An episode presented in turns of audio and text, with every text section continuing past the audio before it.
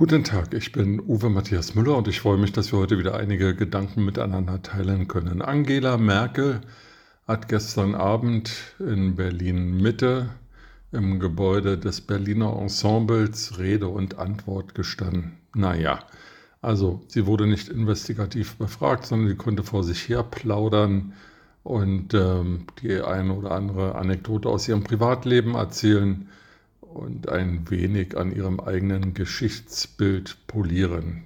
Der Ort, an dem sie das tat, das Theater am Schiffbauer Damm, hat eine wechselvolle Geschichte, wird in diesem Jahr 130 Jahre alt, war zunächst die Spielstätte von Max Reinhardt, dann wurden dort Operetten aufgeführt, später wieder äh, folgte die Uraufführung der Drei-Groschen-Oper, und dann in der Nazizeit war es wieder populäre Spielstätte für Operetten und leichte Kunst. Nach dem Krieg, nach dem Zweiten Weltkrieg, sollte zunächst die kasernierte Volkspolizei der DDR dort eine Spielstätte finden.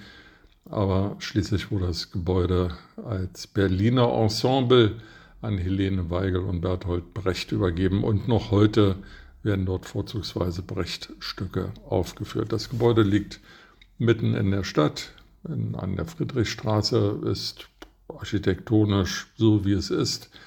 Aber viel entscheidender ist, dass äh, Frau Merkel nicht nur jetzt in ihrer Nachkanzlerinnenzeit, sondern auch schon als Bundeskanzlerin sich gern an Spielstätten ähm, interviewen ließ oder dort Rede und Antwort stand und ähm, das nicht in irgendwelchen seriöseren Kongresssälen tat oder anderen Lokalitäten.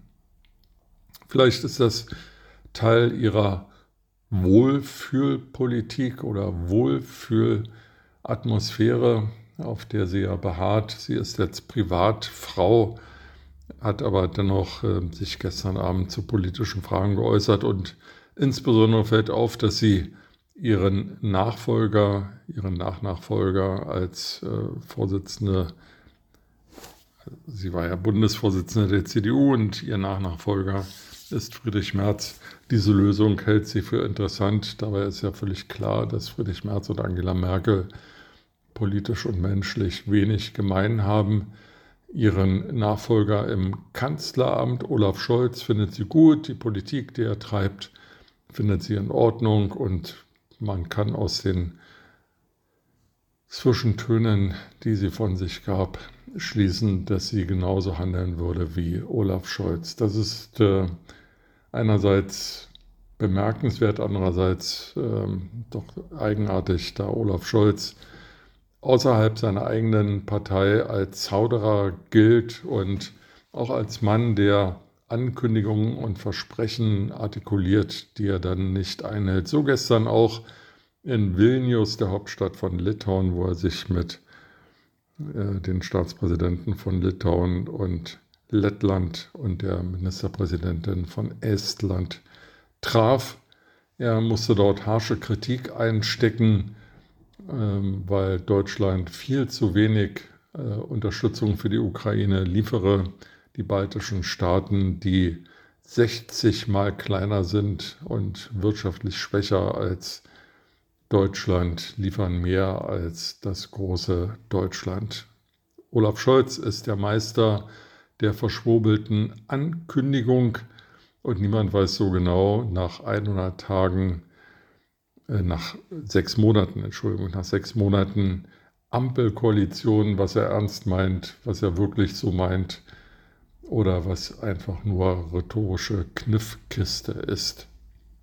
Olaf Scholz schadet dem Ansehen, dem internationalen Ansehen Deutschlands.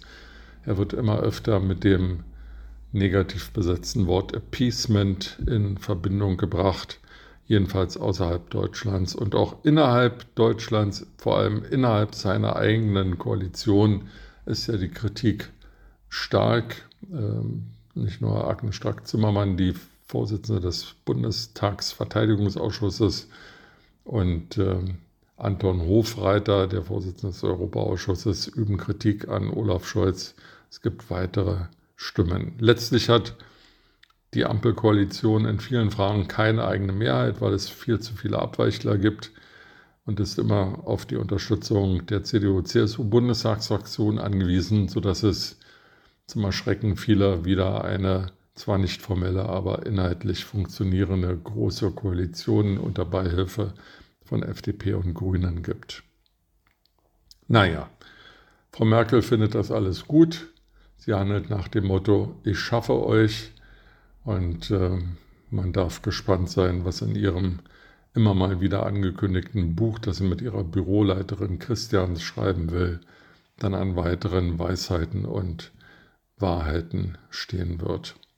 Ich glaube, dass das Gespräch, das äh, Frau Merkel gestern abgeliefert hat, uns wenig bringt.